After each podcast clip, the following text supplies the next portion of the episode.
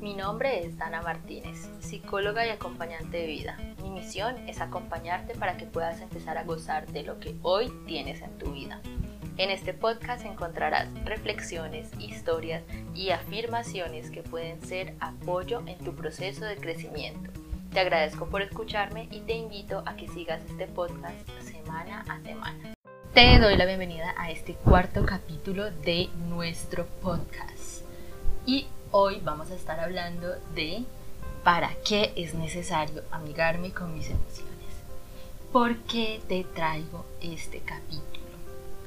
Bueno, pues es que comúnmente escucho palabras como qué horrible sentir, las emociones no me sirven, solo nos hacen sufrir y demás creencias negativas acerca de las emociones.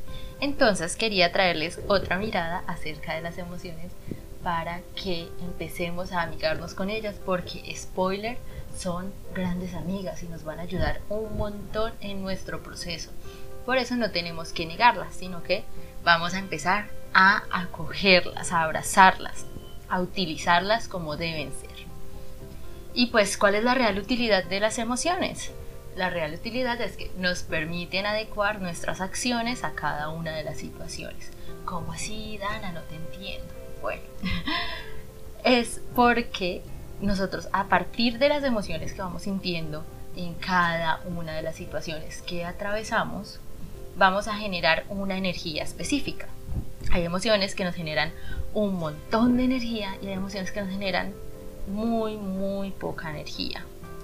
¿Por qué varía esta energía? Porque están adecuadas para responder a ciertas situaciones.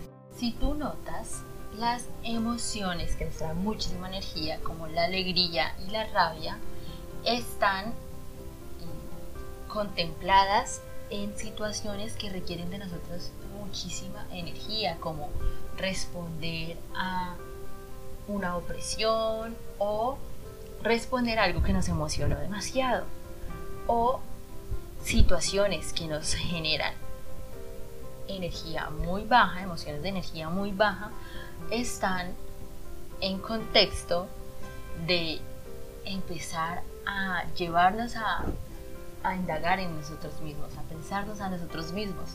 Y por eso es que tenemos energía tan baja. Así que estas emociones, las emociones vienen de todo un proceso evolutivo. Imagínate, tantos años de evolución y las emociones nunca se quitaron, debe ser por algo. Pues estas emociones nos mantienen vivos, estas emociones nos permiten dar respuestas adecuadas, como te dije. Si tú estás viendo una situación en la que tú sientes peligro, como con el miedo, pues tú necesitas mucha energía para salir corriendo o para atacar o para, bueno, hay gente que se queda paralizada. Entonces, estas emociones son las que nos mantienen vivos, son las que obviamente van a generar toda una liberación de neurotransmisores que no vamos a entrar a eso en este podcast, pero esta misma generación es lo que nos va a permitir prepararnos para responder adecuadamente. ¿Y qué pasa? Pues cuando nosotros escuchamos estas creencias que les dije al inicio, solo me muestran algo. Me muestra que estamos en una negación. Sí, en una negación social frente a las emociones. No queremos que las emociones sean parte de nuestra vida y que genera que nosotros neguemos nuestras emociones, que no nos permitamos vivir cada una de ellas nos generan reacciones inadecuadas. ¿sí? Vamos a generar eh, reacciones tranquilas para situaciones que necesitan de ti muchísima energía o vamos a generar reacciones muy fuertes para situaciones que no lo ameritan. ¿Por qué? Porque es que nos casamos con una sola emoción. Si todas las emociones las tenemos dentro de nosotros, tenemos la capacidad de sentirlas todas, es porque todas son necesarias porque tú necesitas una cierta energía para responder.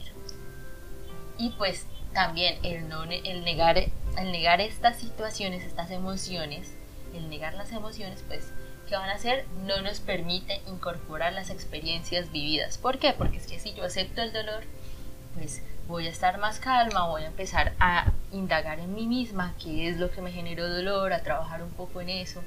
Voy a mostrarme vulnerable, vulnerable ante las personas que me importan y esas personas me van a mostrar ese apoyo. Esto lo vemos muy claro en Intensamente, me encanta esa película y me encanta porque ejemplifica muy bien esta idea que les estoy compartiendo. Entonces, respondiendo la pregunta inicial, ¿para qué es necesario amigarme con mis emociones? Para accionar adecuadamente ante cualquier situación que se nos pueda presentar en nuestra vida. Y ahora yo te pregunto a ti, ¿estás dispuesto a dejar de pelear con lo que sientes?